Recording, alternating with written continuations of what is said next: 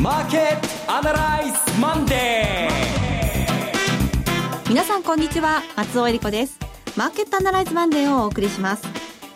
株式アナリストの鈴木和之さん。鈴木和之です。おはようございます。今日はどうぞよろしくお願いいたします。えそして今日は後ほど金融ストラテジスト岡崎亮介さんに電話をつないでお話を伺います。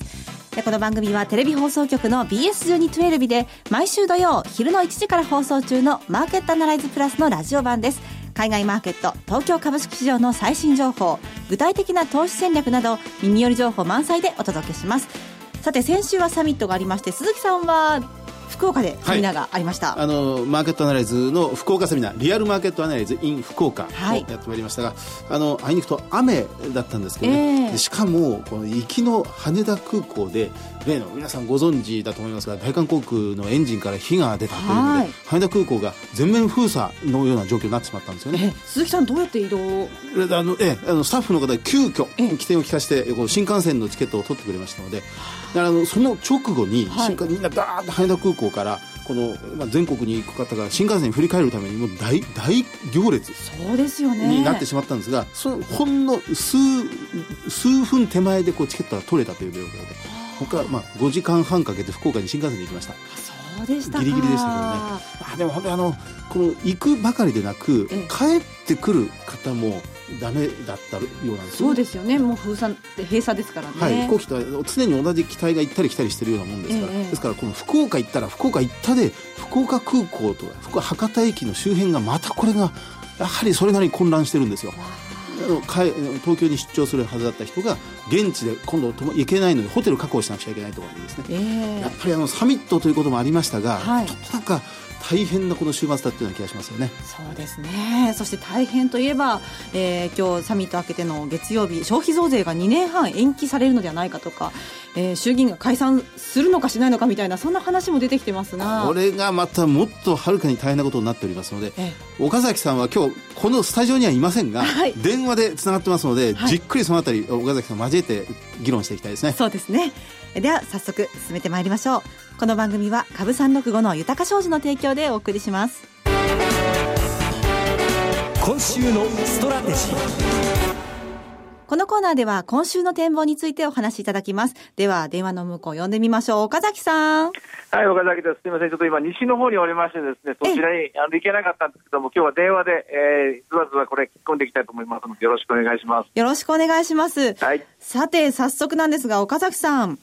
はい、まあ、あのー、先週の振り返り、サミットのことから振り返りたいんですけれども。あの、サミットで一番ですね、まあ、これ、あの、大間さんの広島での17分間のスピーチであるとか、はい、それからまあ、リーマンショックと同じような危機に直面している、いや、危機は言い過ぎだろうという、まあ、申しモードがあったりとか、いろいろありましたけども、え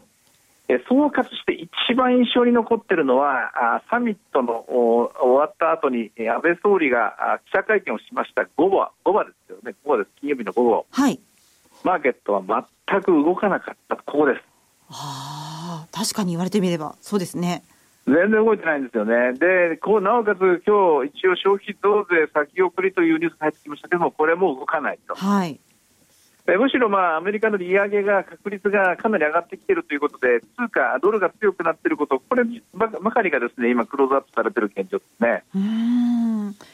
このまあ、ドルに関して言えば、今日は111円に近くなっているんですけれども、はい、これはアメリカの影響と見ればいいでしょうか？えこれはやはりアメリカのまずジャネット・イエレン議長が景気について非常にまあ建設的といいますかね、あの楽観的、強気の見通しをしているということで、6月、もしくは7月、6か7かどっちかあるだろうということで、えこれの確率がかなり上がってきたということで、ですね、はい、買い戻し、ドルの買い戻しが進んでいる、こういう状況にありますね。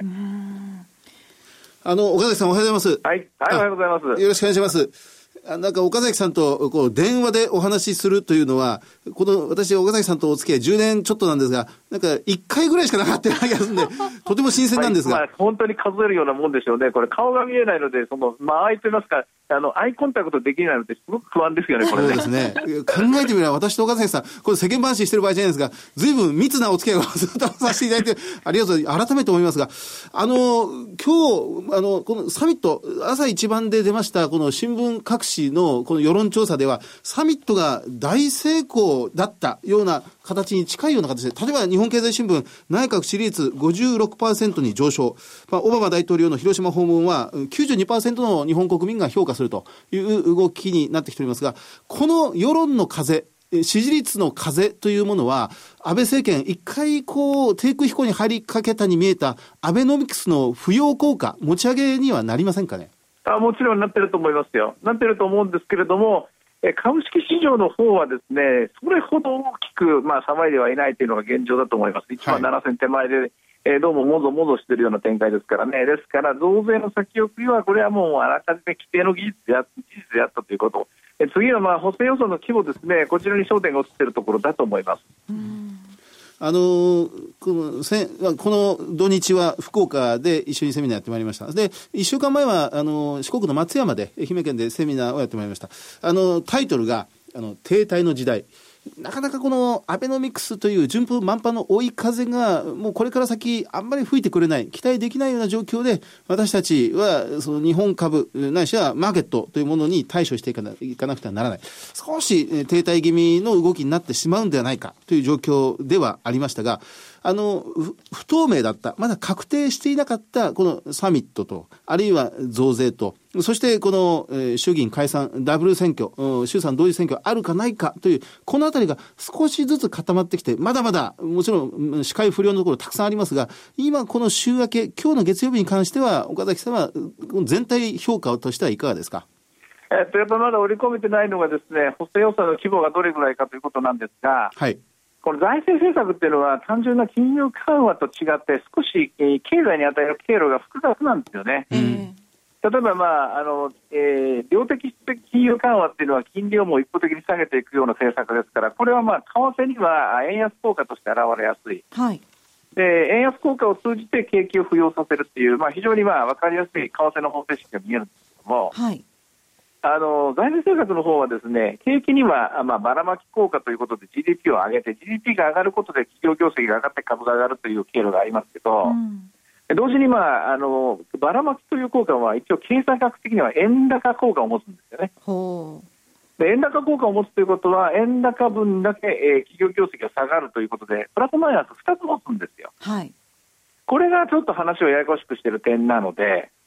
相反するものですもんね。そうなんですよ。まあもちろん景気にはいいんだけれども、株式市場的にはですね、そこを、えー、どう織り込んでいくのか、A は OK、B は、まあ、B は×みたいなですね、その積み重ねになっちゃうんで、えー、少し話が、えー、複雑になっていくんですね。それともう一つ、まあ、あの衆議院の解散ですけれども、そうなんですよね。えー、巷には、まあ、これ、解散すると株が上がると見ている人いますけれども、はい、これあの、えー、後のコーナーでも出てきます、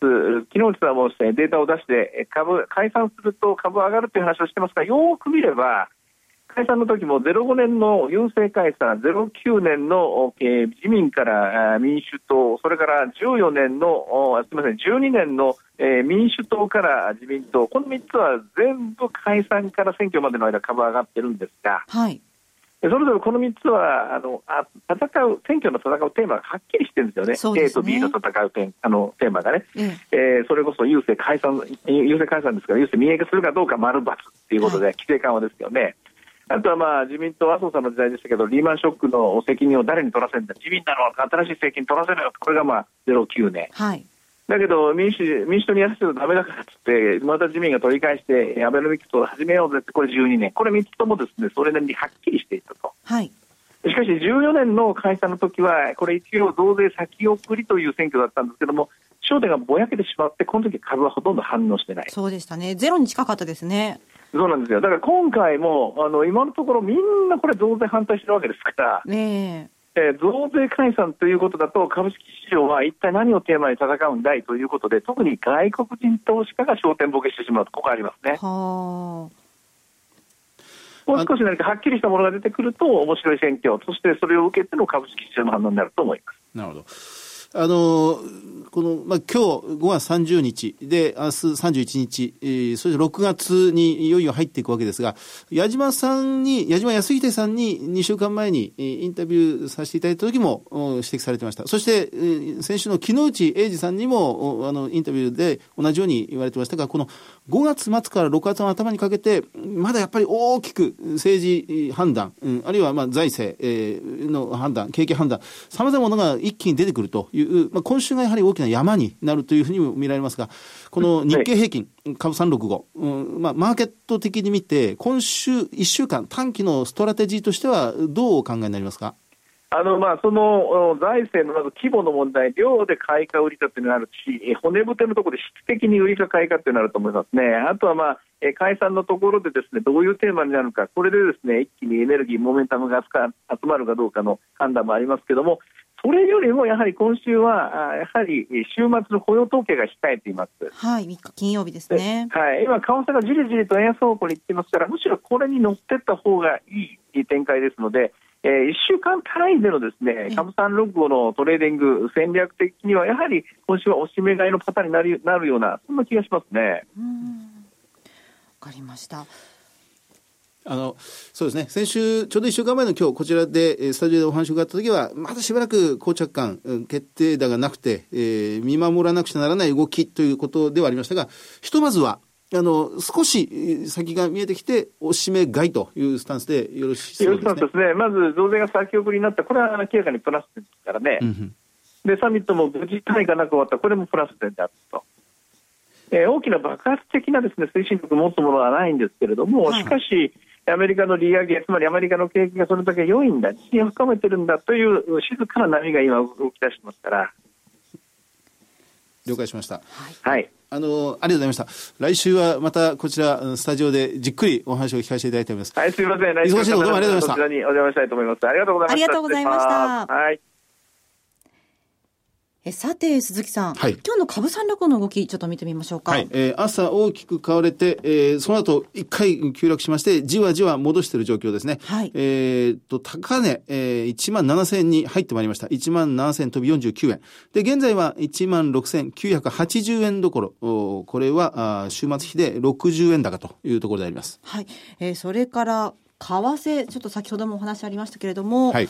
えー、これはドル円で111円台、え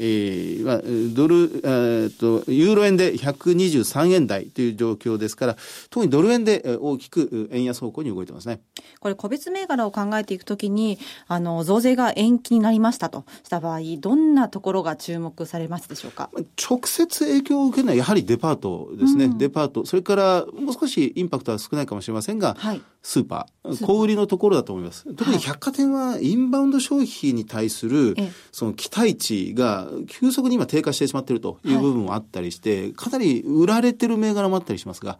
このあたりは一回買われることがあるとは思うんですが、はい、ただ、先日から何回か消費税先送りというのが出てまして、はい、その度ごとにデパート上がってるんですよね。はい。はい、えー、そこから、あとは住宅ですよね。住宅。マンション、住宅は、その本来増税があった場合に、駆け込み需要があるだろうと。ある程度期待してたところもあったりするんです、はい、それが今度はフラットになりますんで、なくなりますから、これはひょっとしたら小さなデメリットになる可能性もありますね。なるほど。ちょっと今週そのあたりも注目していきたいですね。はい。さて、いろいろ展望していただきました。今週末には土曜昼の1時から BS1212 で放送しているマーケットアナライズプラスもぜひご覧ください。また、Facebook でも随時分析レポートします。以上、今週のストラテジーでした。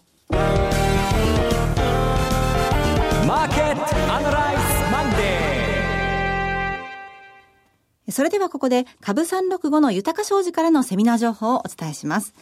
岡崎さんが出演するセミナー情報です。まず、福岡です。豊か商事ニューヨークダウ上場記念特別セミナーが6月11日土曜日に開催されます。12時半会場午後1時開演です。第1部では岡崎さんが株式をテーマに講演し、第2部では遠蔵こと田代岳さんによる為替セミナーが開催されます。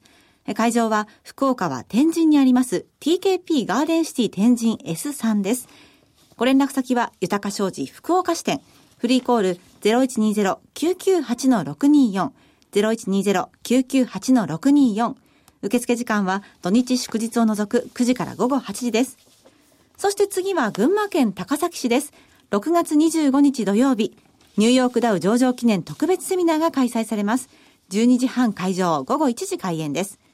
第1部では岡崎さんが株式をテーマに講演。第2部では田代岳さんによる為替セミナーが開催されます。そして第3部ではニューヨークダウンもついに上場。今注目のクリック株365の魅力とはと題した岡崎さんによる特別講演があります。会場は群馬県高崎市にあります高崎ワシントンプラザ桜です。ご応募は豊か商事宇都宮支店フリーコール0120-997-365 0120-997-365受付時間は土日祝日を除く9時から午後8時です。さらにもう一つ、株365の豊か商事より、今度は鈴木さんがご登壇されるセミナー情報です。はい。東京です。ニューヨークダウ上場記念特別イベントセミナー東京が開催されます。日程は6月25日土曜日12時半会場午後1時開演です。第1部では若林 FX アソシエイツ代表取締役若林英史さんがマイナス金利政策で円相場はどう動く？株式金相場の行方は？といったテーマで講演され、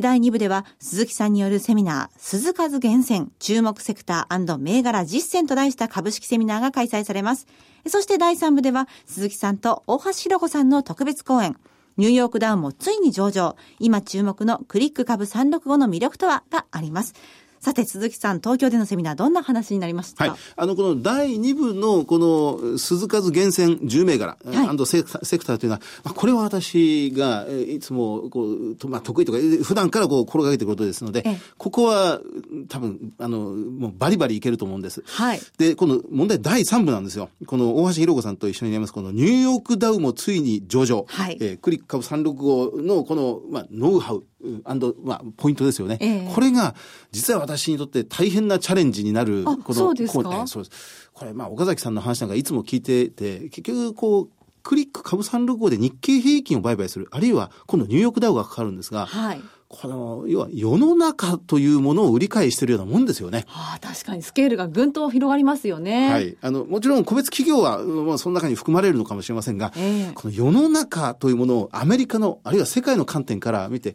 あ、これはやりがいがあるなと、今からもうドキドキ、ビクビク、ワクワクしてるんですよ。さあ鈴木さんも意気込んで、はい、向かわれるこのセミナー。会場は TKP 東京駅日本橋カンファレンスセンターホール 6A です。ご応募の連絡先は、豊か商事埼玉支店、フリーコール0120-997-524、池袋支店、フリーコール0120-964-124、そして東京本店、フリーコール0120-770-100、受付時間は土日祝日を除く9時から午後8時です。そして豊か商事のセミナー情報、最後は愛媛県松山市です。豊か商事ニューヨークダウ上場記念特別イベントセミナー松山が開催されます。7月2日土曜日12時半会場1時開演です。第1部では岡崎さんが株式をテーマに講演され、第2部では田代岳さんによる為替セミナーが開催されます。そして第3部ではニューヨークダウンもついに上場。今注目のクリック株365の魅力とは？岡崎さんによる特別講演があります。会場は松山市にありますプログレッソイベントルームパークです。ご応募のご連絡先は、豊か商事松山支店、フリーコール0120-125-365、0120-125-365、受付時間は土日祝日を除く9時から午後8時です。株式と為替の話両方が聞けるセミナーです。愛媛四国の皆さんふるってご応募ください。以上、株365の豊か商事からセミナー情報でした。続きまして、毎週土曜日午後1時から放映中の BS1212 マーケットアナライズプラスからセミナー情報をお伝えします。リアルマーケットアナライズ2016 Waiting for the Sunrise in 神戸6月18日土曜日神戸ポートアイランドの神戸国際会議場で行われます。BS1212 のマーケットアナライズプラスの番組ホームページからリアルマーケットアナライズの応募フォームにご記入いただくかお電話でご応募ください。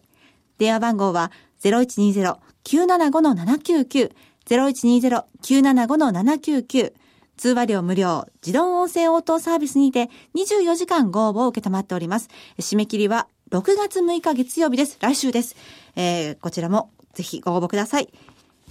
この神戸、6月18日の会の、その週なんですよね。これ土曜日なんですが、その週、アメリカでは FOMC が開催されて、はい、で、日本では日銀金融政策決定会合が週末にかけて行われるという日です。で、あの、まあ、どちらも、この同じ週に、この日米の金融政策が行われるのは、まあ、たくさん年間スケジュールあっても、かなり少ない週でもありますので、でね、この神戸では、まあ、相当密度濃い話がまたできるんじゃないかなと、私なんかも楽しみにしてるんですけどね。はい、えー、来週締め切りです。そしてその次は札幌です。リアルマーケットアナライズ2016 Waiting for the Sunrise in 札幌7月9日土曜日会場は札幌市民教育文化会館です。こちらも応募は番組ホームページからリアルマーケットアナライズの応募フォームにご記入いただくかお電話でご応募ください。電話番号は0120-953-255 0120-953-255通話料無料、自動音声応答サービスにて24時間ご応募を受けたまっております。くれぐれもおかけ間違いのないようにお願いいたします。また、応募はお一人様1回限りでお願いします。締め切りは6月27日月曜日です。札幌、北海道の皆さん、ふるってご応募ください。最後はテレビ番組のお知らせです。いつでも無料の放送局 BS1212 では明日夕方5時59分から BS12 プロ野球2016東北楽天イーグルス対阪神タイガース戦を生中継でお届けします。大注目の交流戦をお見逃しなく。チャンネルの見方がわからない方はカスタマーセンターへお電話ください。オペレーターが視聴方法をわかりやすくお教えします。フリーダイヤル0120-222-318 0120-222-318 BS1212 カスタマーセンターまで。今年も BS1212 ではパリーグ戦を生中継で放送します。ぜひともご覧ください。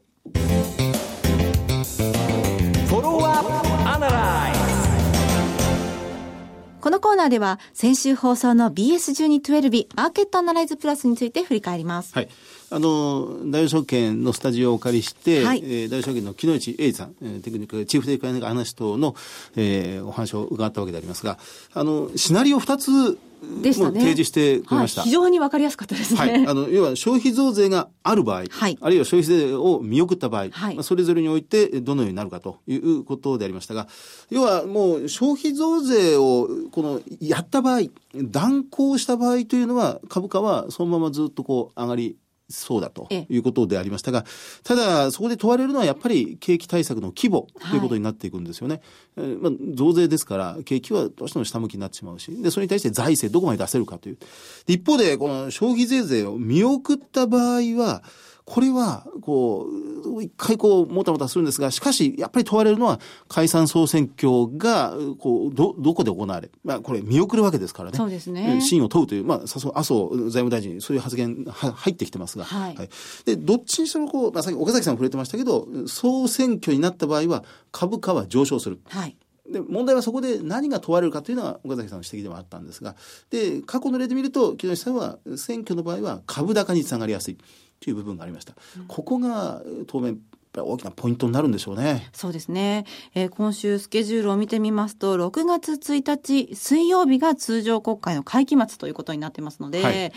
まあそこまでに。そこまでで、うん、これも2週間前、矢島康秀さんも6月1日までに大きな決断が下されると。そうですね。いうことを言ってました。えー、はい、まあ今後の日本を占う大事な日がやってくることになりそうです。いや今週もまだ密度濃い1週間になりそうですね。そうですね。さてマーケットアナライズマンデーそろそろお別れの時間です。ここまでのお話は鈴木和之とそして松尾恵理子でお送りしました。それでは今日はこの辺で失礼いたします。さよなら。この番組は株三六五の豊か商事の提供でお送りしました